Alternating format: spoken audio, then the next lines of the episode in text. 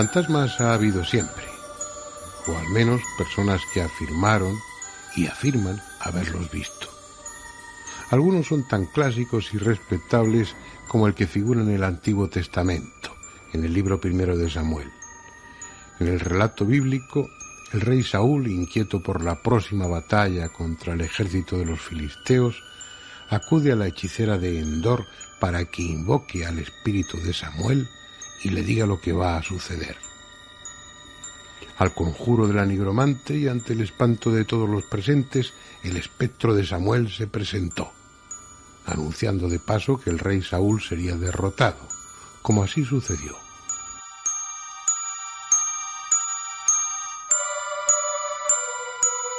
Esa parece ser la actitud favorita de los fantasmas antiguos, anunciar desgracias. Porque entre los casos célebres de esa época se cuenta también el de Marco Junio Bruto, bien conocido por su participación en el asesinato de César, que recibió la visita de un ente fantasmal avisándole que iba a ser derrotado y muerto en Filipos. Ese tipo de visitas desagradables abunda en los relatos de fantasmas, aunque por lo común referidas a personas que acaban de fallecer y se presentan ante los vivos para dar cuenta de su muerte, reclamar el cumplimiento de alguna promesa o simplemente para aterrorizar a quien en vida le jugó una mala pasada. Como Mariamne, que se apareció ante su esposo Herodes el Grande que la había hecho asesinar. Sin dudar de la realidad de buena parte de los testimonios, lo cierto es que hay mucho de romanticismo en los relatos de seres espectrales. Por eso no es extraño que los ambientes sugestivos resulten más propicios para las apariciones de fantasmas y numerosos casos se relacionen con ruinas o castillos entre cuyos muros se vivieron acontecimientos dramáticos o sangrientos. En esa línea no faltan apariciones de personajes ilustres. El más famoso quizás sea la reina Isabel I de Inglaterra, cuyo fantasma ha sido visto recorriendo las estancias del Palacio de Richmond, donde murió en 1603 por numerosos testigos.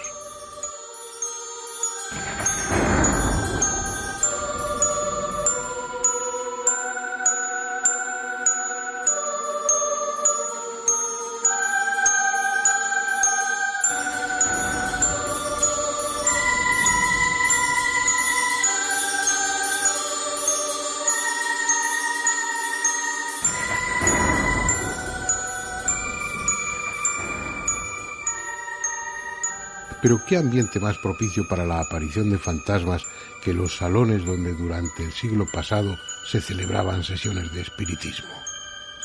Además, por entonces ya existían las cámaras fotográficas, aunque la verdad se abusó de ellas para fabricar falsos fantasmas como estos que estamos viendo. Sin embargo, no todos eran falsos. Este que tienen ahora en su pantalla es casi con toda seguridad auténtico. Se trata del fantasma de Cathy King, un espíritu que se materializaba durante las sesiones de la medium Florence Cock, una de las más célebres de Inglaterra, la primera que consiguió materializar un cuerpo humano completo a la luz de entonces, la de gas. Lo que hace de este caso uno de los más interesantes en la historia del espiritismo es que las sesiones de las que proceden estas fotografías se celebraban bajo el control de Sir William Crookes, uno de los científicos ingleses más prestigiosos, que recibió el Premio Nobel de Química en 1907. Lo lógico es pensar que la medium Florence Cook y el fantasma de Cathy King eran la misma persona, sobre todo si se tiene en cuenta el parecido entre ambas. Pero el propio científico certificó que no era así, aunque parecidas, tenía notables diferencias y además él tuvo la oportunidad de verlas juntas durante una de las sesiones. Así pues, y mientras no se demuestre lo contrario, estas fotografías del fantasma de Cathy King podemos considerarlas como auténticas. Entre ellas hay incluso dos en las que William Crookes aparece junto al espíritu materializado.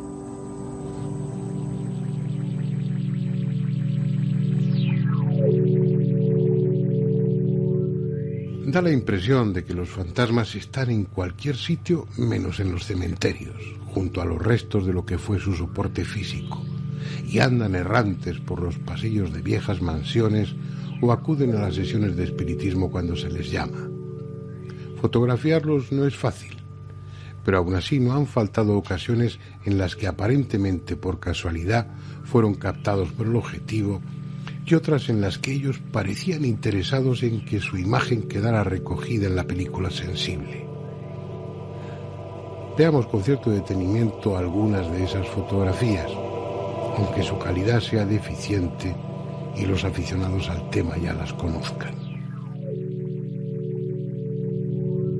1925. Lugar, una capilla de la Basílica de Santa Juana de Arco en Francia.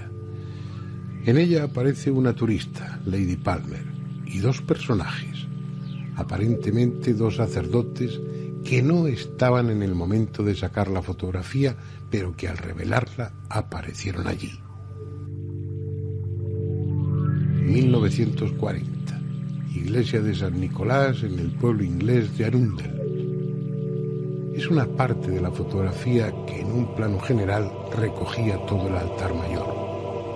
No había nadie, pero al revelar apareció la figura semitransparente de lo que parece ser un sacerdote oficiando.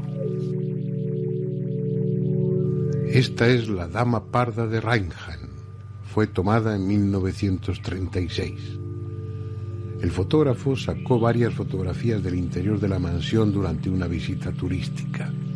Precisamente, el atractivo del lugar es porque la tradición sostiene que por la casa se pasea un fantasma vestido con cofia y traje de brocado al que muchos afirman haber visto. 1959. En un bosque australiano y tomada por el reverendo Blaines.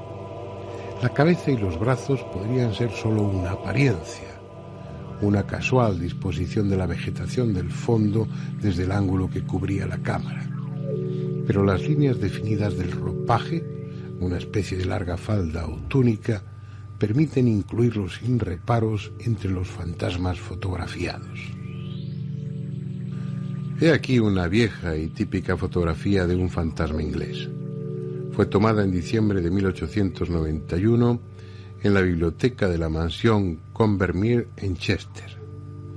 Si se fijan bien, en el sillón que aparece en primer término puede verse un rostro difuso y con más claridad un brazo y su correspondiente mano apoyado en el brazo del sillón.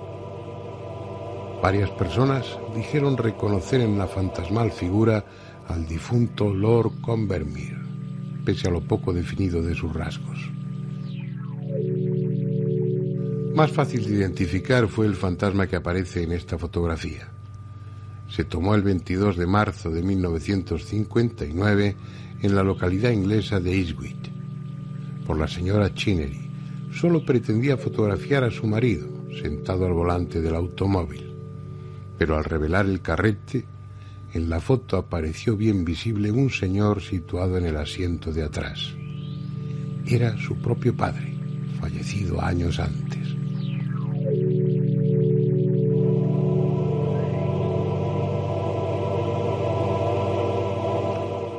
Para finalizar con esta ronda de fotografías clásicas de fantasmas, veamos la que se tomó, como en otros casos, por un turista que visitaba una casa célebre. El turista, un sacerdote canadiense, el reverendo Hardy, y la casa King House, en Greenwich, Inglaterra. Apoyado en la barandilla, un fantasma a la vieja usanza, con sudario. Llama la atención la extraordinaria longitud de su brazo derecho No pocos investigadores dudan de la autenticidad de estas y otras fotografías en las que aparecen presuntos fantasmas con formas bien definidas, pero tal vez sea porque ellos no las han conseguido. Aún quedan más, pero se las reservamos para la segunda parte.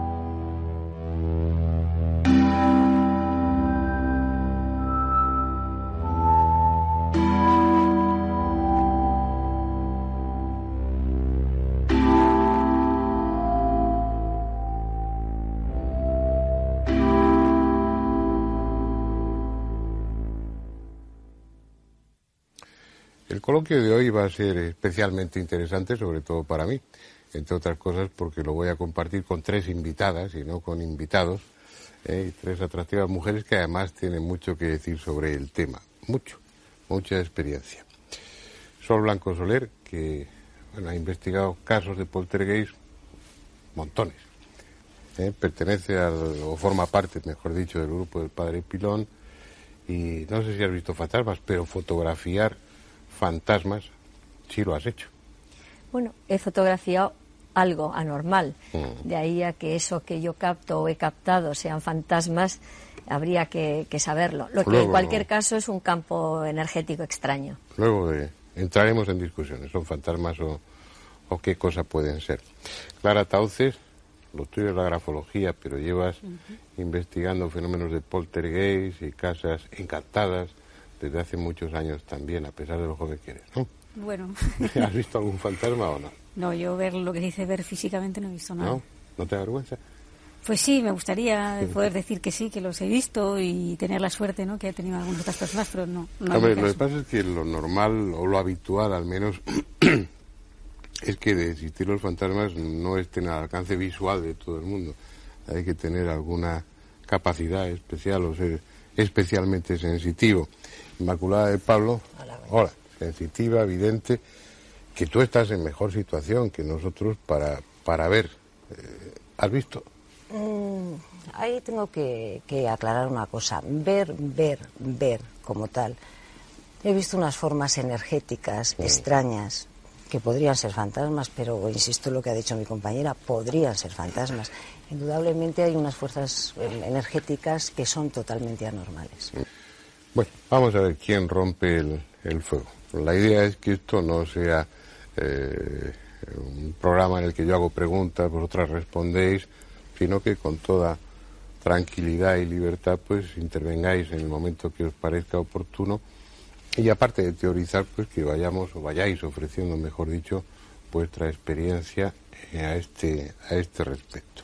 Ya me habéis dicho en la introducción que no habéis visto fantasmas, que tú tienes dudas de, has visto cosas energéticas, que vaya usted a saber qué, Sol que ha sacado fotos de unas cosas extrañas, pero que bueno, que tampoco fantasmas, y, y aclaran ni la pregunto, porque ni has sacado las fotos, ni has visto tampoco fantasmas, los has sentido por lo menos. Alguna cosa he presenciado, pero no ver lo que se dice con los ojos físicamente no he visto nada, ¿no? Escuchar cosas, sí. El tema, lo que yo hacía en la introducción del programa, no en, la del coloquio, es bueno, plantear aquí, eh, yo pienso que los fantasmas existen. La cantidad de testimonios que hay de gente que hasta ese momento era escéptica y sumamente racional, eh, nada fantasiosa el número, el volumen de ese tipo de testimonios es muy grande. Yo me fío de esas personas, pero no sé exactamente qué han visto. Ese sería el tema. Eh, vamos a hablar de fantasmas por utilizar un término, pero no es que estemos eh, aludiendo o que ello implique que se trate del espíritu de una persona, sino de algo, algo que se ve, que no sabemos muy bien lo que es, porque acabamos de empezar el coloquio, pero al final estoy convencido de que sabremos. Menos todavía. has cogido el espíritu del programa. Venga.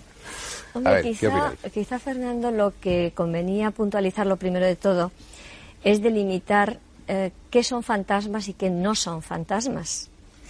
Porque no cualquier imagen que tú puedas ver eh, implica que tenga que ser un fantasma. Es decir, un fantasma, al menos para la parapsicología, es una presencia de alguien que ya ha fallecido y que se, hace visible ante ti, que hay una relación entre el testigo y el fantasma, es decir, que tú lo conoces, en definitiva, y que ese personaje viene a ti por una razón concreta. Mm. Hay otras experiencias, como pueden ser mm, captar una proyección mental que puede también revestir la forma humana y no por eso esa persona estar muerta. Puede ser el resultado de un viaje astral que tú lo puedas percibir en un momento determinado. Puede ser la decodificación de una impregnación en una casa con mucha historia y que una sensitiva en un momento determinado vea lo que allí ocurrió y puede darte la sensación de que son fantasmas, pero lo que estás viendo es como trozos de una película antigua de algo que mm. ocurrió y eso tampoco es fantasma. Por lo tanto, creo que lo que por eso me gustaba lo primero es clarificar. Pongámonos de acuerdo, vamos a llamar fantasma a una imagen, algo que se ve, ya entraremos si se puede tocar también o no, que puede ser de un vivo, puede ser de un muerto, puede ser lo que sea, pero que está ahí, fantasmas de vivos. no es lo mismo no. un pues vivo entonces, ¿cómo lo llamamos? No, estoy de acuerdo. un fantasma es siempre una persona fallecida. El fantasma como tal, estoy de acuerdo con Sol, es, el, es, una persona que ha fallecido. O sea, es, podemos llamarlo fantasma, espíritu mm. popularmente, mm, espíritu. Entonces, eh, a eso se le puede llamar fantasma, pero muchas veces hay proyecciones de fuerzas energéticas que desconocemos hasta incluso muchas veces su origen, que no son fantasmas, ni son ectoplasmas de personas fallecidas, ni figuras, son simplemente formas, formas astrales, formas energéticas, una energía. Pero eso no es un fantasma, es una forma energética. Si empezamos ya planteando esto, que me parece muy bien, habría que empezar a pensar si existe vida después del más allá. Porque si habría que partir de la base de que sí existe vida desde el más allá para que esa vida pueda comunicarse o intentar comunicarse con, nuestro, nuestro plano, ¿no?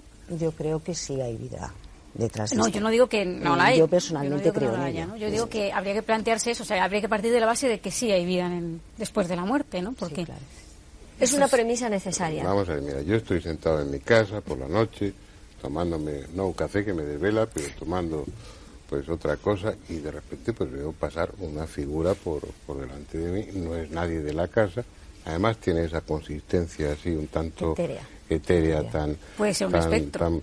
Bueno, ¿cómo llamo a eso? Espectro, justo. Un espectro no es un fantasma. Entonces, bien, utilizamos el término espectro, lo digo para englobar y para no, aunque hablaremos de fantasmas entonces en el sentido estricto de la palabra, refiriéndonos a, a personas muertas, también hablaremos de esas energías que, eh, que se fotografían, de esas energías que los sensitivos son capaces de ver, de esas formas. Hablaremos de todo lo que mm, sea visible en circunstancias especiales y que mm, esté vinculado con otros planos de la realidad, no hablo ya de existencia. Estupendo. Pues, pues vámonos. Estupendo. Estamos de acuerdo en algo. Estupendo.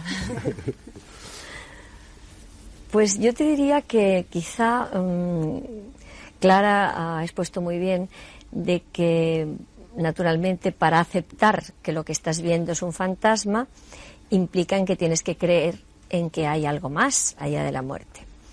Lo que pasa es que hay una casuística a nivel mundial y de todas las culturas y de todas las religiones y de todas las creencias que se están recogiendo a lo largo de la historia del hombre, de estas presencias, de estas apariciones de personajes ya fallecidos y que vienen a comunicarte o a pedirte ayuda o a ayudarte o a comunicarte algo concreto, que no puedes pensar que todos los seres del universo se han vuelto locos de repente, es decir, que tiene que haber una explicación para ese fenómeno.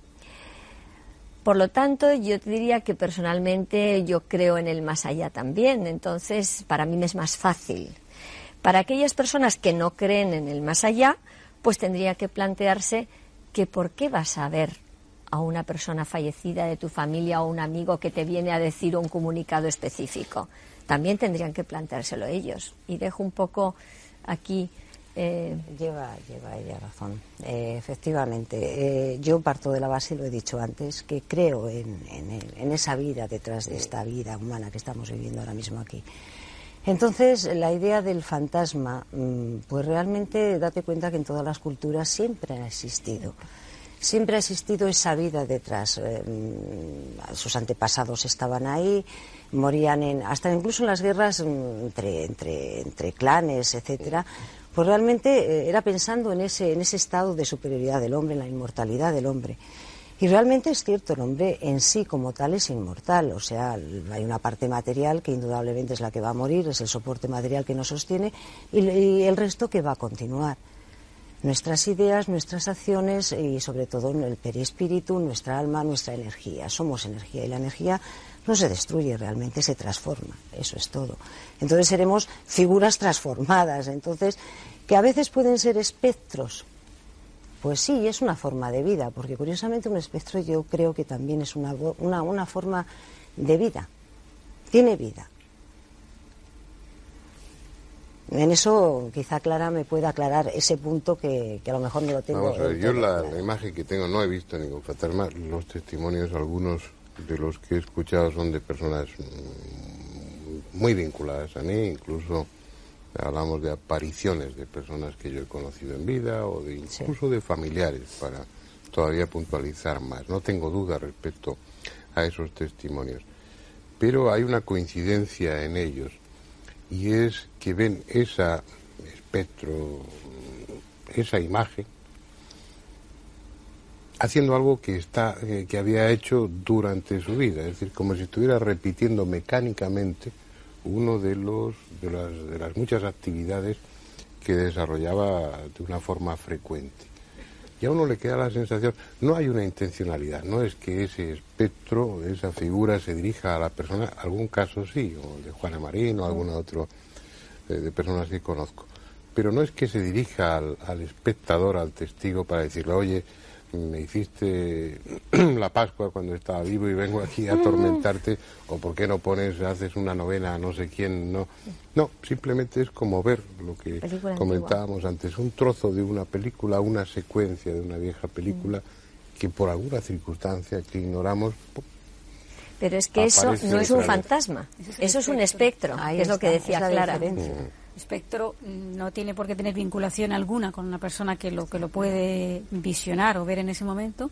A lo mejor tiene más vinculación con el lugar en cuestión y cualquiera que sea tenga alguna mínima capacidad extrasensorial puede percibir exactamente realizando una acción cotidiana, bajando una escalera o yendo hacia una biblioteca para coger un libro y desaparecer posteriormente, es decir, sin que repare para nada en nuestra presencia. Los testimonios clásicos en, casas que ya son célebres son eso, ver a la duquesa no sé cuántos mm. al, espectro que bueno pasa por el pasillo hace algo que hacía eh, cuando estaba iba sin más ajena al espectador y sin sentirse que eso plantea una, pregunta. ¿pero eso qué es? eso es lo que se llamaría un espectro es la diferencia entre fantasma y espectro. de acuerdo, pues y a mí eso me plantea un, un ¿qué es? no sé no lo sé, Fernando. Yo lo que sí te puedo decir es que eso plantea una, una para mí una inquietante pregunta. ¿Qué pensáis, hombre? Tenía una plena seguridad difícil, A mí me plantea una, inquietante pregunta que no, no para la, no tengo no tengo respuesta, ¿no? Y es que si el fantasma que no el espectro, el fantasma, viene a comunicarnos algo, a decir que realicemos una acción o que algo quedó sin resolver,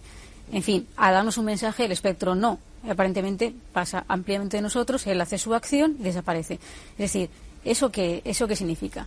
Que está, está ahí, es una realidad que está ahí, sería otra realidad, como el nombre del, del programa, que está pasando por, por de nosotros y que captamos fugazmente en un momento determinado. Es decir, estamos rodeados de. No, eh, hay una hipótesis, ¿eh?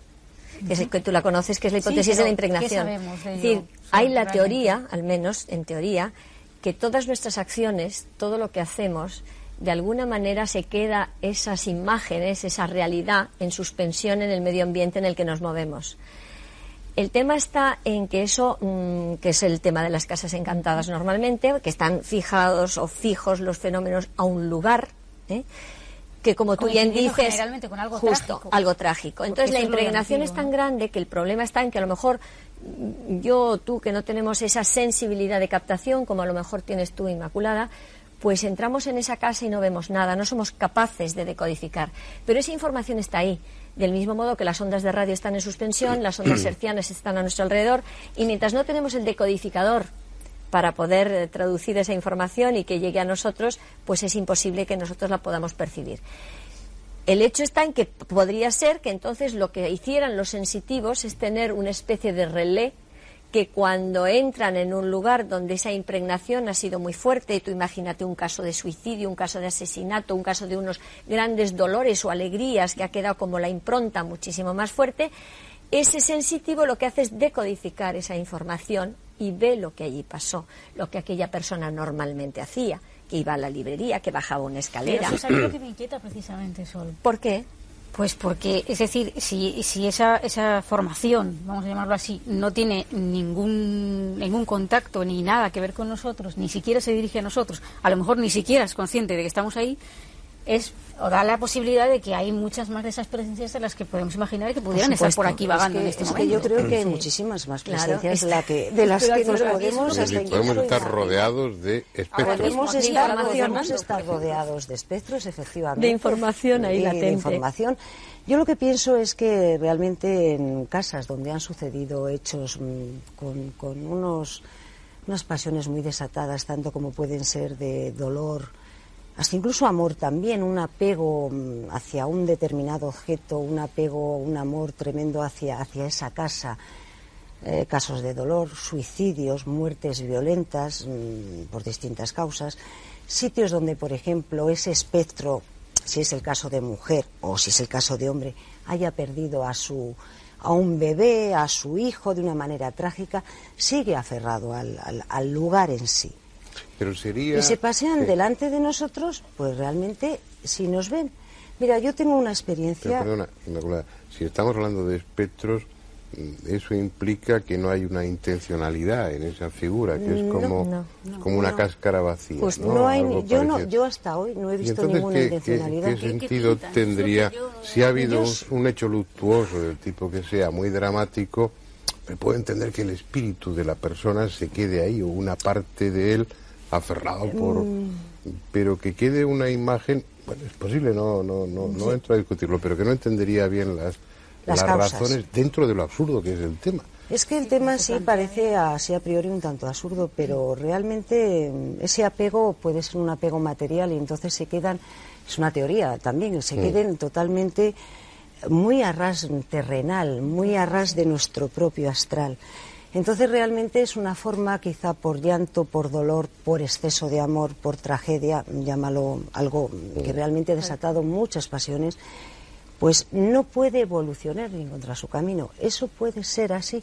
Yo a veces he llegado a pensar que sí. Y otra pregunta sería si tiene que evolucionar. Eh, sí. sí. Sí, sin lugar a duda ahí sí. Entonces estaríamos hablando Entonces la misión de la persona que va a casas encantadas, eso es mm, hipotético y te lo pregunto a ti. No, no, entraría también la, misión de, de, hacerles evolucionar hacia su de alguna forma. ¿Y, si no tuvieran que evolucionar y fuera una, una, una acción repetitiva? Como quien pasa una cinta de vídeo y la pasa 300 veces. Pero nunca ha sido la misma, la misma. En una casa, vamos a suponer, en una casa donde, en una casa encantada. Tú eres experta en casas encantadas. Tú te has mucho decir, porque en esto bueno, estudiosa del tema. Vamos a llamarlo así. Todas somos estudiosas de un tema. Entonces, tú te has encontrado con la misma figura una y otra vez. Sí. La misma figura. Sí, sí. Y ha hecho siempre el mismo movimiento. Casi siempre. Son Nunca te ha mirado. Yo, yo no he visto nada, ojo. No, nunca yo digo los testimonios, ¿no? Tú, tú, coges por separado, que recuerdo un caso en Mejorada del Campo, tú coges por separado a dos miembros de la familia que habían presencia, independientemente de una serie de fenómenos de otra índole ya más pues física, ¿no? Como movimiento de objetos. Sí, ese tipo de cosas, ¿no? Independientemente de eso, había una presencia supuestamente fantasmal, ¿no? Era un ser de un metro veinte con una túnica blanca, que por supuesto no, tenía absolutamente nada que ver con ninguno de los habitantes de la casa que ellos supieran, con barba y, con pinta de anciano. ¿no? Este hombre se paseaba por el pasillo y cuando tú pides a, las, a las componentes de la familia que hagan un dibujo de eso que han visto, sin que hablen entre ellas de qué es lo que han visto, y ver los dos dibujos por separado y te das cuenta que es lo mismo. ¿Y has hablado en algún momento que, que, las prestó un mínimo de atención? No, no, simplemente, simplemente pasaba por el pasillo y cumplía ese cometido, cometido entre absurdo entre comillas porque es darse un paseo por, por, lo que digo una especie de moviola. Mm. y si fuera una especie de que coloca una cinta de vídeo y, y, no tiene no sabemos qué sentido. O sea lo de la evolución de acuerdo es una teoría muy bonita. es una teoría es una teoría como otra cualquiera no sé, no, sé, no sé qué pensar claro, pero eso se podría justificar con lo que hablábamos antes del tema de la impregnación, puede ser que ese personaje hubiera vivido en el lugar antes de que estuviera construida la casa.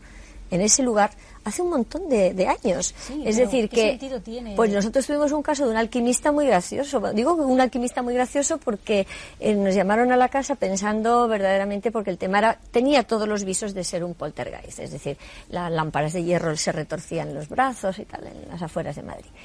Y ya el tema fue muy gordo porque una persona estaba cuidando a dos niños pequeños, uno como de unos tres años y un bebé en un cochecito, y bueno, pues se fue a acostar al mayor y cuando vino el bebé lo habían sacado de la, de la cunita, del cochecito de resto y lo habían sentado en el sofá. Imagínate la cara de la persona esta, porque el bebé se no podía andar y quién lo había puesto ahí. Bueno, pues eh, tardamos bastante tiempo en averiguar la historia, pero la historia era muy bonita. Parece ser que esta casa estaba construida encima de la casa que había pertenecido. Ah, bueno, a todo esto, el dueño de la casa, para un seguro que tenían que hacer de muebles, empieza a hacer fotos de los muebles. Y al hacer la foto de un gran espejo que tenían allí, aparecen dos personajes, uno vestido un poco como d'Artagnan, es decir, de esa época, con las botas esas eh, de media caña con boca ancha, y con su espadín, y luego una especie de monje. Entonces, cuando ya seguimos la investigación, pues bueno, pues en una de estas comunicaciones mediúmnicas, bueno, pues supimos el nombre de este señor. Este señor era el juez que había vivido en una casita en el lugar, te quiero decir que era de otra época totalmente diferente que ese señor mayor era un alquimista que había contratado el juez y que vivía en una caseta al lado de la casa del señor ¿eh? y que todos los días iba atravesando ese, ese trocito de, distancia entre la casa del juez y su, su, su, su laboratorio, pero curiosamente la casa de los señores actuales la habían construido en mitad de ese camino que esas personas estaban recorriendo todo el tiempo. Bueno, pues nos dijeron cómo se llamaban, nos dijeron el alquimista que había estudiado en Italia, cómo se llamaba perfectamente, que estaban muy contentos en el lugar, que seguían recorriendo. ¿Quién nos dijo esas cosas? Bueno, tú sabes que yo no, porque no soy sensitivo. Ah. Eh, por favor, ojalá hubiera podido contactar directamente con el tema.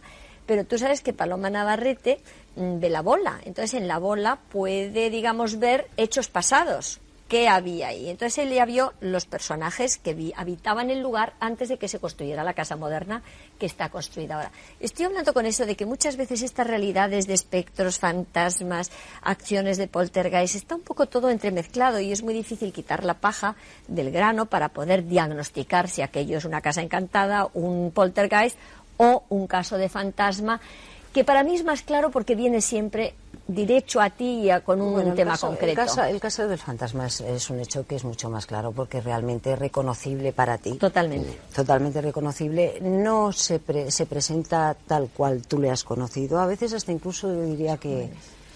Más joven, pues no, yo diría que más radiante. Yo la palabra diría más radiante, más con expresión distinta. En general sí, es. Eh, más radiante. Es, eh, Rejuvenecido, radiante, no sé. Es de verlo más saludable, más, de otra manera. Como si el hecho de, morirse a uno le sentara bien, ¿no? ¿Eh? Como si los muertos fuéramos nosotros. No, no, pues si la pues muerte, la muerte nos sentara bien, como el título de Exactamente igual. Bueno. Yo como... Mira, vamos a, interrumpir un momentito para ir a publicidad. vamos después a ver la segunda parte del documental y, cuando volvamos al coloquio seguimos hablando seguimos el tema y sobre todo empezar a contar vuestra experiencia no, ya lo que hayáis visto lo que tú hayas visto lo que tú hayas fotografiado y los casos que conocéis que bueno que nos puedan transmitir un poco la realidad o, la no, la realidad. Lo que no sabemos es lo que hay detrás de esa realidad pero la apariencia de esa de esa realidad fantasmal.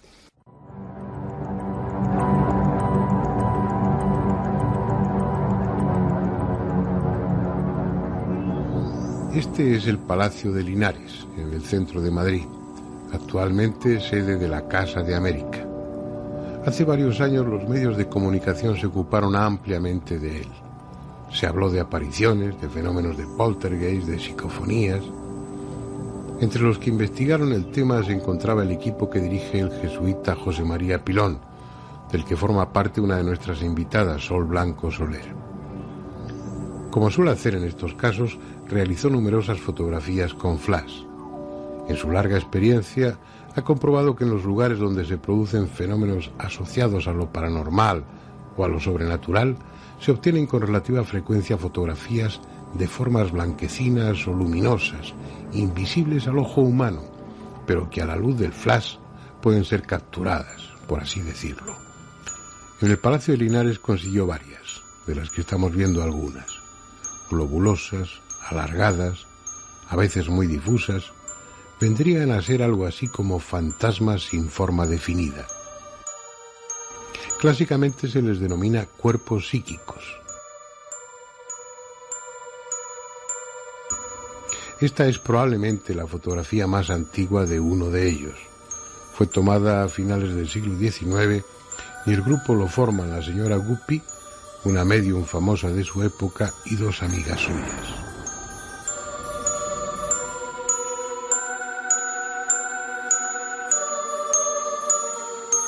Y es que el alma, caso de existir, no tiene necesariamente que conservar la forma del cuerpo en que se alojaba.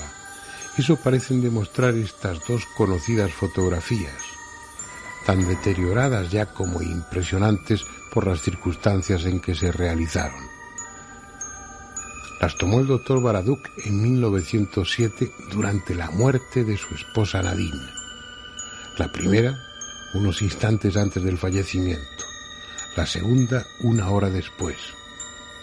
Para Baraduc se trataba sin duda del alma de su esposa desprendiéndose del cuerpo.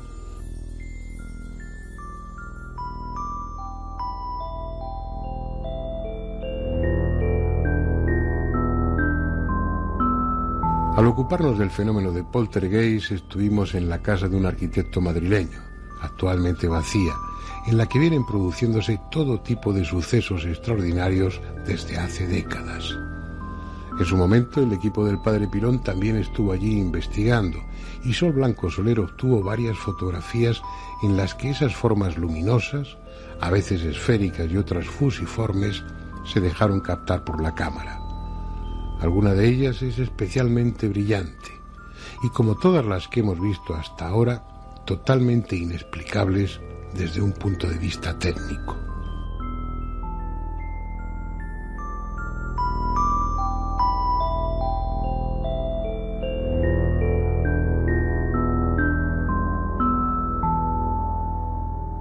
Aunque menos aceptables para los escépticos, las fotografías de fantasmas típicos siguen siendo las más sugestivas.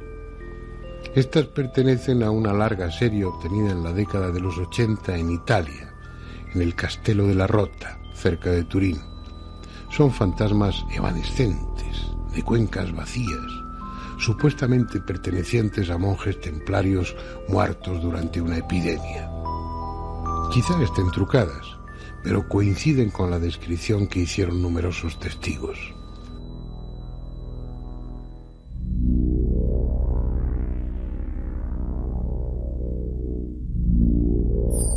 Hay lugares en los que si no hubiese fantasmas habría que inventarlos. Lugares tan llenos de tragedia, de muerte y después de soledad que han merecido con creces el nombre de malditos.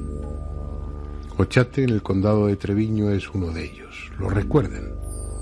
Solo queda la torre de la vieja iglesia, tan abandonada y desnuda en medio del paisaje que es en sí misma la imagen de la desolación. Estuvimos aquí al principio, cuando hablábamos de las voces de los muertos, de las psicofonías. En esa torre se grabaron algunas. Supongo que también lo recuerdan. Una voz desde otro plano de la realidad llamaba a Pandora.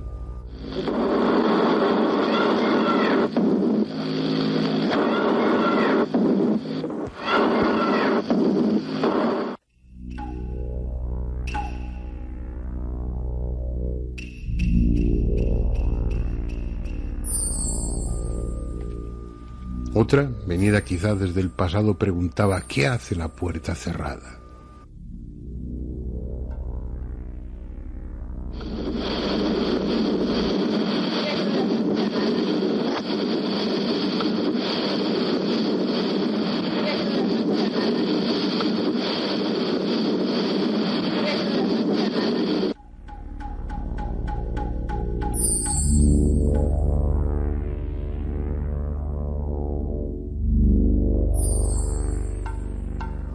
Muchos investigadores han venido en grupos para pasar la noche en Ochate y tomar nota de lo que sucedía. Algunos echaron a correr y no volvieron a por sus cosas hasta la mañana siguiente. Pero salvo sus testimonios y varias psicofonías, no hay mucho más que mostrar a los curiosos. Tan solo una fotografía poco conocida, la de un pajar cercano a la torre y también abandonado. En su fachada, una vieja puerta rota por la que algunos aseguran haber visto un rostro. Esta es la fotografía. Si su televisor está bien ajustado de contraste, tal vez también vean el mismo rostro. un efecto casual de luces y sombras, quizá. Puede que en definitiva los fantasmas sean solo eso. Aunque en la próxima y última fotografía que les voy a mostrar, la explicación posible no sea tan sencilla.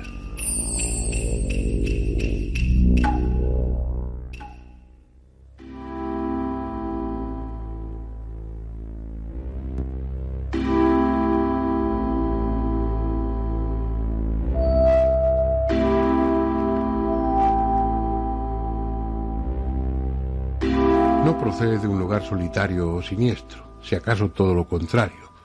Fue tomada en París en agosto de 1993 por una turista española, Raquel Cantero. Se trata de una más entre las muchas fotografías que hizo durante el viaje, en este caso de las que tomó del exterior de la Catedral de Notre Dame. Esta es la fotografía. La cámara utilizada fue una Chinon y la película Polaroid Color HD 2 de Cienasa. Ni ella ni su acompañante notaron nada extraño en la fachada que acababan de fotografiar y continuaron su recorrido por París. Ni siquiera al revelar las fotos ya en España se fijaron en un detalle que ustedes tal vez ya han observado. Fue pasado el tiempo cuando descubrieron que en la fotografía había un personaje. Véanlo ahora con más detenimiento. Está allá arriba, en una de las torrecillas que rematan los contrafuertes. En su día estudiamos concienzudamente el negativo junto con el resto del carrete. No hay manipulación alguna. Una figura, aparentemente dotada de luz propia, casi fluorescente, parece estar observando la ciudad desde lo alto. Si uno pone algo de imaginación, puede distinguir la peluca blanca y el atuendo de alguien perteneciente al siglo XVII o XVIII. Es sin duda la fotografía auténtica de un fantasma, sean lo que sean los fantasmas.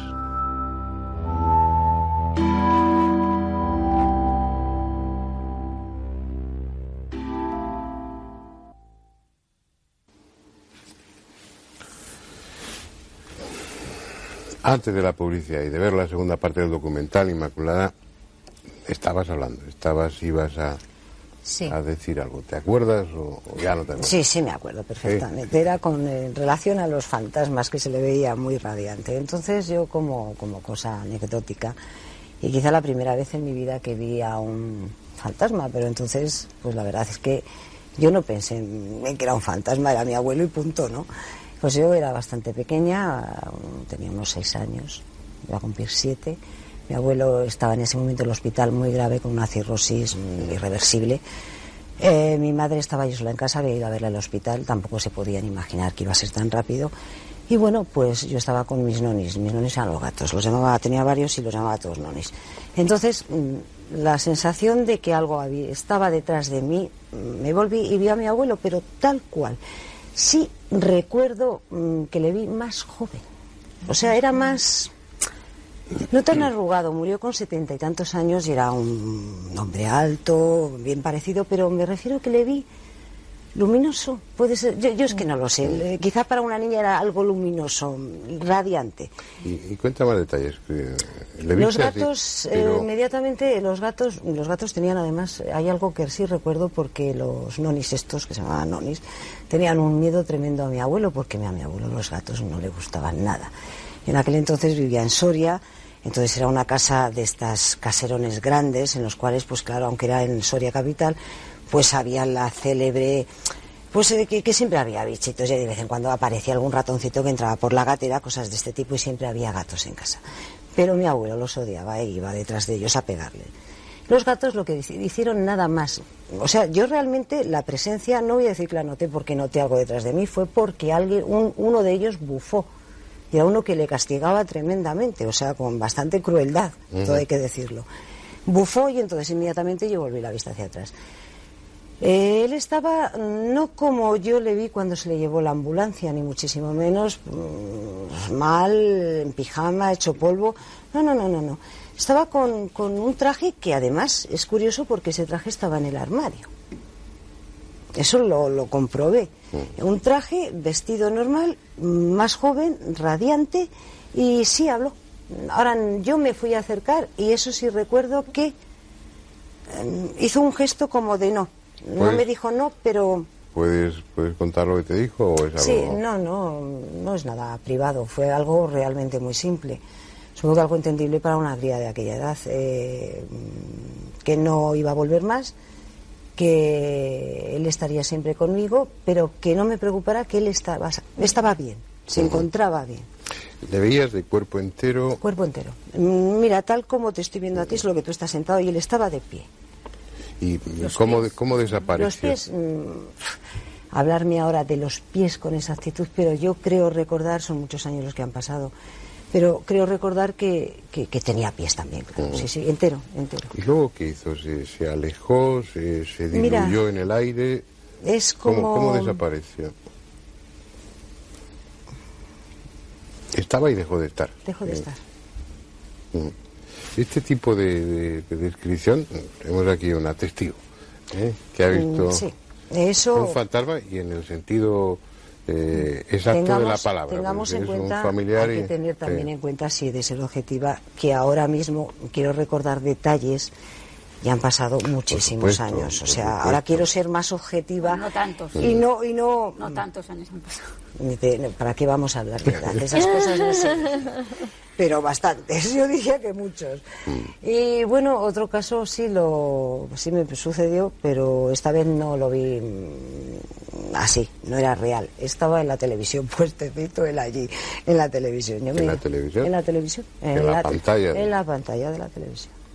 Esto hace... ¿Y era alguien conocido para y tanto, Y tanto, Esta vez no fue agradable. Y muerto. Y muerto también. O sea, ¿Y te dijo algo?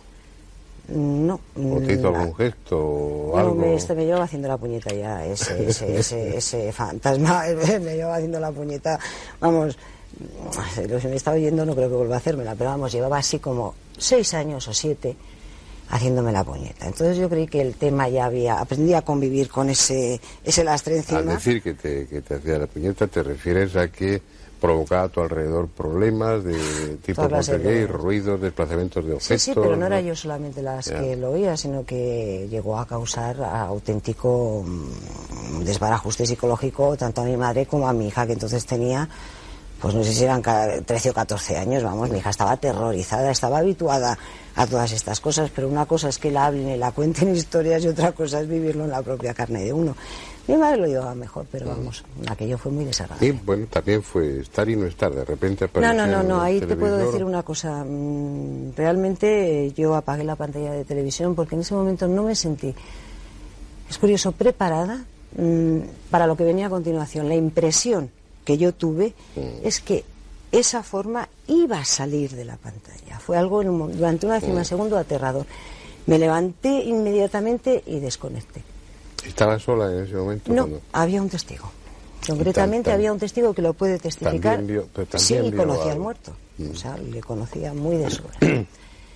Eh, ahora es una experiencia que le estaba comentando a, a, Sol que quiero repetir porque ahora sí me considero preparada para para ver si sale de la pantalla, ya es que es curioso. Ya. Ya ha pasado mucho tiempo. no, no puede volver. Está, de vez en cuando hace, de vez en cuando hace unas ciertas, o sea, no, es que no está tranquilo, pero de vez en cuando, pues hace alguna pequeña picija, pero no ya mala uva, sino picijas. Bueno, bueno. Espero que me avises y con tiempo para poderlo filmar. Sí, te avisaré, te avisaré, en serio, porque es... en primera fila. ¿eh? No, no, te os avisaré, os avisaré. Pero bueno, partiendo del testimonio tuyo, lo que cuentan los testigos de, fantasmas o, no de espectros, dependiendo... No, de fantasmas. De fantasmas. Mm. Es también de una forma eh, similar. Hay coincidencia. Ese verle más, más vital, más joven. Hay matizaciones. Yo, yo, quisiera comentar un caso un poco atípico. Es decir, es, sí es la misma, más o menos, la misma perfil, el mismo perfil que, está describiendo Inmaculada, pero con un detalle curioso. ¿no? Este caso, mm, yo tengo total certeza de que no es un fraude porque conozco a las personas en cuestión, son amistades. ¿no? Y, y, bueno, pues sucedió que la madre de una, de una amiga eh, la internaron en el hospital estaba enferma y bueno, ella tiene, tiene dos hijas y una, y una hija más que tiene síndrome de Down, ¿no? Entonces, eh, al ser ingresada, a la niña no se le dice nada. Poco después, la madre fallece y a la niña no se le comunica de momento una cosa así y pasan dos o tres días, es decir, no sería una pues lo que hablábamos antes, ¿no? Cuando alguien muere en un momento determinado, o va a morir, o, tiene una sensación de que de, pánico y se puede proyectar hacia un familiar, ¿no? En este caso la niña ni sabía absolutamente nada y, la madre había fallecido hacía tres días, escasamente, ¿no? Eh, entonces la niña por la noche ve a la madre, ve a la madre que se acerca y le da un beso. Eso es lo que la niña cuenta sin saber que su madre ha muerto. Esto es un, y sobre todo pasando el tamiz de que es una niña con síndrome de Down y que no tiene pues la malicia que en un momento determinado pudieran desencadenar ciertas personas que quisieran elucubrar una historia, ¿no? Pero en general las visiones de, de fantasmas tienen esa, ese aspecto así eh, son más, esa más faceta benevolente o, no, a veces... no, benevolente, sí, pero el aspecto físico, puede ir desde una perfección absoluta mm. y que tú no te des cuenta de que son fantasmas hasta que no desaparezcan delante tuyo, mm, súbitamente, físicamente, hasta unos mayores o menores grados de transparencia y de mm. opacidad. En este caso era medio transparente. Por eso te digo. pregunté lo de los pies por eso, porque en este caso no apreciaba. más o menos luminosos, autoluminosos o opacos, te digo porque es que yo tengo mucha casuística recogida y hoy nos te dicen, como hay varios casos en los que se dan cuenta que son fantasmas porque de repente se creen que es una persona viva y normal y resulta que se desaparecen. Eso es frecuente, ¿no? Pues mira, eso es más frecuente de lo que pensamos. Que el aspecto sea normal, que no Normal y con las edades, en este caso con la edad de más o menos que había muerto. Una señora que fue a recoger unos pendientes a una tienda y la niña esta me lo contaba de primera mano. Y esta señora fue a recoger los pendientes, le dijeron que no estaban y vuelve usted mañana porque todavía no están y a las dos horas llegan otras dos señoras a por los pendientes. Entonces la, chica esta le dice, mira, eh, que no, ya habéis venido a por los pendientes y he dicho que no estaban todavía. ¿Cómo que? Bueno, resulta, la que había entrado por los pendientes era la dueña de los pendientes, fallecida hacía un mes, y la que venía a recoger los pendientes, la actual dueña de los pendientes, era la hermana. Y claro, cuando a la hermana le dijeron que le describieron a la señora que había venido a recoger los pendientes el nombre, apellido que había dado, pues estaba alucinada, claro, porque la, y la niña me confesaba que había sido una señora mayor totalmente creíble como persona. ¿Qué, sentido tiene eso, Sol? Bueno, yo me pregunto mucho el misterio de los se pendientes. Presentaba, ahí no se presentaba a la familia, se presentaba a, a, pues sabes lo que yo sospecho. que no la conocían y pero ¿sabes lo que yo sospecho? Que parece ser que había bastante animadversión entre las dos hermanas, entre la fallecida y la otra. Y yo sospecho un poco por aquello de mal pensar de la señora fallecida, que a lo mejor no quería que los pendientes se los quedara su hermana. Y dijo, voy a ver si me interpongo yo y me llevo los pendientes. Habrá muchas. en, este tema... a mí se me ocurre otra A ver, cuéntame. Por ejemplo, eh, cuando tú quieres llamar la atención eh, sobre algo, pero sabes que a lo mejor tu presencia puede distorsionar... Eh, emocionalmente a, pues a, esa hermana en este caso, ¿no?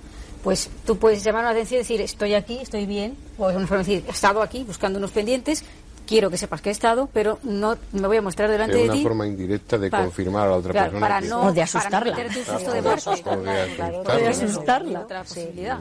Lo de asustar. Pero vamos, son hipótesis, claro. Entonces la vieron perfectamente nítida. Luego, sin embargo, yo tengo otros casos recogidos de abuelos. Vamos a ir sobre la marcha añadiendo elementos para, para configurar el fenómeno, ¿no? para, para irlo matizando.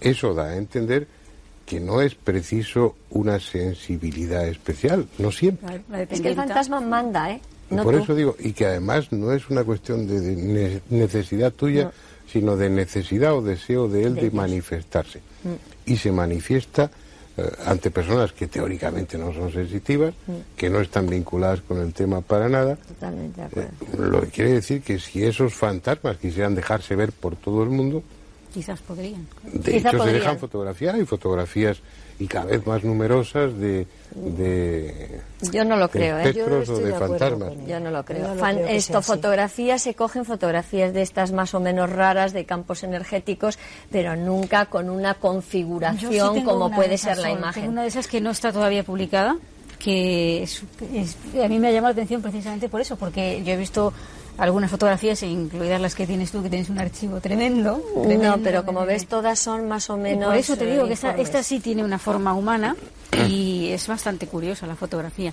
Se trata de un, el caso de una chica española que está en Estados Unidos y que está en un parque de temático o algo, pues detrás hay un barco, se ve un barco, está hecha con una cámara mala, es decir, una cámara esas compactas que el flash tampoco alcanza demasiado, ¿no? Y se ve pues que está fotografiado el barco y aparece en la fotografía al revelar, tengo yo en, casa, aparece eh, una señora vestida de blanco, una, chica vestida de blanco que se la ve perfectamente, parece estar eh, apoyada o sentada un poco medio en la barandilla, pero si te fijas está como flotando, tiene el cuello extremadamente largo y la cara es un poco borrosa, pero se aprecian facciones bastante. O sea, no hablamos de luces. Ya, ya, ya, ya, Y esta, obviamente esta chica no estaba en, cuando se hizo la fotografía, ¿no? Aparece ahí. Pero también estaríamos hablando de cosas distintas. Una cosa son fantasmas, otra cosa son espectros y otra cosa es lo que lo que con frecuencia has fotografiado, lo que tú también has visto en algún en alguna ocasión en lugares, en casas donde se producen fenómenos que ahí estaríamos hablando de, de una energía al parecer dotada de intención, pero que, tampoco está muy claro qué es. Ah, no, no, por supuesto. Porque muchas veces, muchas veces las fotografías de esas energías, al, final llegáis a la conclusión de que realmente no es no es una entidad, sino que es una proyección o una emanación o algo que provoca uno de los sujetos de la casa, ¿no? Mm, yo no estoy tan de acuerdo porque yo todas las que he cogido normalmente son no en sitios... de acuerdo en nada conmigo. Hoy no, eh, Fernando, no. Es que, mm, por ejemplo, todas las fotos, hay fotos que yo he cogido en casas deshabitadas. Sí, ¿por, qué no? por lo tanto, bueno, una, un una presunción a, eso voy, provoca. a eso voy. Sí, pero ojalá fuera yo porque tendría mucho más en mi archivo. No se me había ocurrido. que también es posible y no lo desecho. Pero yo no tengo ninguna sensibilidad. Sería psicofotografía. Eh, entonces, imagínate. que cuando vais con, con el grupo, eh, la única que tiene resultados raros, por así decirlo, eres tú. Bueno, pero soy yo la única que hace fotografías, claro. Pero ¿por qué no las haces tú, las fotografías? Ah, porque se me adjudicó en un momento determinado el equipo que como yo era periodista que me, que me, me asignaron la fotografía, pero yo ni soy fotógrafa profesional ni nada, llevo los archivos y la fotografía por aquello de que tiene alguna relación con los archivos. Y me encontré con que ah, la foto que iba a ser un soporte de archivo, pues se reveló como una, una posible apoyatura del tema paranormal. que son, bueno, en, los documentales está, pero recordamos que son formas globulosas, o como una especie de, de, líneas deslavazadas. De, eso también es lo que tú ves en, en, lugares donde se producen fenómenos se de ve una, como una aglomeración de, de, de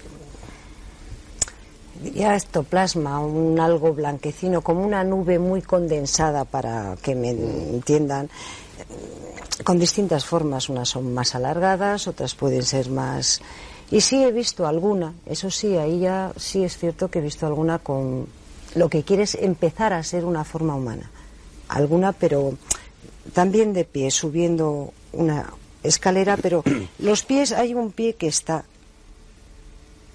como subiendo, lo quiero decir, mm. el, acto de subir la pierna. Eso indudablemente me parece. De, abogada del diablo por un momento. ¿Eh? Me gustaría hacer de abogada del diablo aquí. Sí, claro. Te aceptamos totalmente. Eh, eh, una cosa, una, un par de cosas que se me ocurren.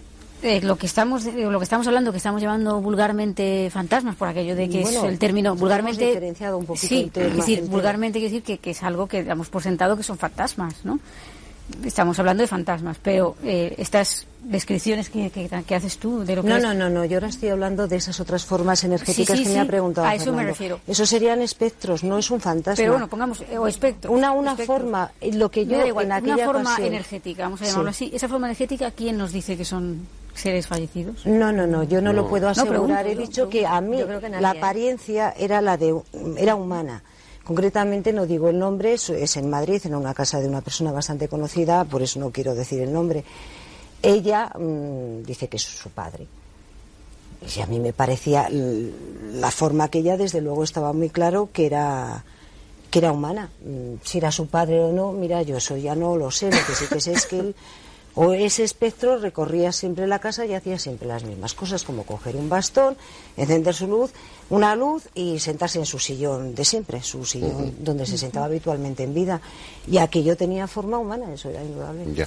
En la experiencia que tenéis, que como investigadora, no hablo ya como, como testigos directos, ni, sino recogiendo testimonios, que son ya bastantes años los que lleváis en ello, hay bastantes testimonios fiables, verosímiles de gente que, que bueno, que, sería, por poner un ejemplo, un buen testigo para un tribunal o para gente fiable que, que, haya visto fantasmas, o siempre os queda la duda de, bueno, hasta qué punto estará fabulando, hasta qué punto estará deformando la realidad. te da más garantía si el fenómeno lo presencian varias personas. Cuando hay una sola persona de la familia que es la única que lo ve, ahí ya tienes que estar alerta, porque la experiencia es ya tan subjetiva, tan únicamente subjetiva, que tienes que comprobarlo y investigarlo. Pero cuando son varios miembros de la familia los que simultáneamente tienen la experiencia, ya pones un poquito más de atención, porque entonces ya el fenómeno no es tanto subjetivo. Hombre, puede ser siempre por contagio psíquico y tú también de eso sabes un rato. que es, es curioso que, que haya como una intención clara de objetivar, no de despreciar, pero no de considerar como muy fiable lo subjetivo, y sin embargo todos los equipos que investigan con profesionalidad, por decirlo de alguna manera, porque no, cobra, no se cobra por ello ni, ni nada parecido, pero que lo investigan seriamente, suele contar en el equipo con un sensitivo. Y no hay nada más subjetivo que la sensitividad. Y sin embargo, yo me fío totalmente cuando voy con Inmaculado y pues, pues, aquí está o no está. y cuando voy Paloma exactamente igual. Igual, exactamente Y resulta que además vaya a hacer las fotos donde ella dice y es más probable que aparezcan ahí las fotos. Porque siempre la investigación tiene que ir por los dos caminos. Por el camino, digamos, racional de mediciones, de, digamos, de interrogatorio, como hacer la hoja clínica o de la, historia clínica de un enfermo. Es lo mismo hacer la historia clínica o la historia mm, que sirve para la investigación paranormal. Pero tiene también que ir el camino de lo, de lo sensitivo, es decir, la investigación psíquica que se llama. Con todos los respetos, porque el sensitivo sería una herramienta o un instrumento, es, decir, que su cerebro tiene, bueno, pues una capacidad para captar unas determinadas longitudes de onda, por, por hablar supuesto. de una forma... Igual que se llevan aparatos medidores, se llevan, se llevan a sensitivos, exactamente. ¿Cuál esa es la labor realmente del sensitivo? Es la aportación que podéis hacer vosotros con la sensibilidad que tenéis. Efectivamente. Y yo sí creo que hay testimonios lo suficientemente serios como para como para pensar que desde luego hay algo. Yo conozco unos cuantos. Yo supongo que vosotras conoceréis muchos, porque lleváis muchos más años investigando, siendo muchísimo más jóvenes que yo, por supuesto, pero lleváis mucho tiempo dedicadas a, investigar esto y yo no. Yo sí creo que hay suficientes testimonios en los y que... personas conocidas y con... Sí, que no hablan de ello de forma... Intelectual muchísimas, más de, más, de, las que parece. Más de las que parece. Lo que sucede que, que ese tema... Lo silencian, quizás. Lo silencian o si, por ejemplo... A, Petit Minete te lo comentan, pero no quiere que se sepa que... Sí, o, se niegan a que luego hables del tema. Tú sabes, Fernando, que Barnard, el famoso cirujano, eh, cuenta que yo tengo recogido incluso el recorte del periódico. el primer trasplante de corazón. Sí, bueno, pues este hombre estuvo internado por una hepatitis vírica en un momento determinado de su vida, siendo muy joven, mucho antes de que él empezara con los, con los trasplantes, y recogió en una revista australiana, quiero recordar que lo tengo fechado y todo ahí en casa, la, experiencia que él tuvo estando hospitalizado. Es decir, una de las noches eh, oyó murmullo en el pasillo, vio que le entraba por la puerta un ser etéreo, la describía perfectamente en su descripción de una mujer con los ojos así, que se acercó a su cama, le cogió las manos, entonces él se asustó mucho, la empujó y salió flotando por la ventana.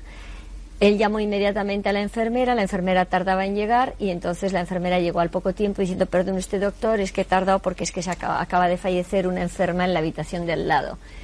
Y la descripción era exactamente bueno, perfecta con la mujer que él había visto entrar en su habitación. Y eso lo cuenta Barnard en una entrevista que le hacen en una revista. Es curioso decir, que esto lo Sol porque hay un, caso muy parecido en, en Elche En un hospital ah, sí, en el hospital del Che, eso no lo conocía. En, un hospital de en, lo mismo, ¿no? Que se te presenta una una persona que, que en, teoría piensas que es, eh, pues, no sabes, bueno, hay, hay varios casos en, en, en el Che de hospitales, ¿no? Uno de ellos es de un una supuesta enfermera que entra para tomar la atención, o eso cree el familiar, es decir, hasta el extremo de parecer real, y que directamente atraviesa la pared. Entonces, claro, el susto es gordo, ¿no? real? ¿Real? Sí, sí, aparentemente real. Y luego hay el otro caso de esto, ¿no? Que de, la mujer que se presenta y resulta que acaba de fallecer en la habitación. Uno de los, de los problemas, ya se ha acabado nuestro tiempo, ese es otro problema, no era el que iba a mencionar.